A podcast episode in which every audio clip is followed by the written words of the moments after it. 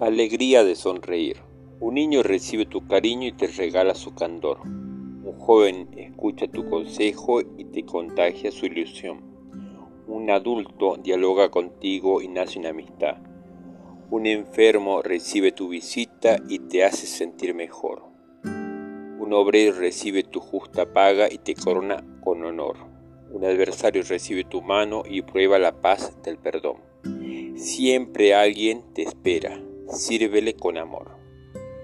Del libro de Cecilia Precioso, Mensaje de Amistad y Esperanza.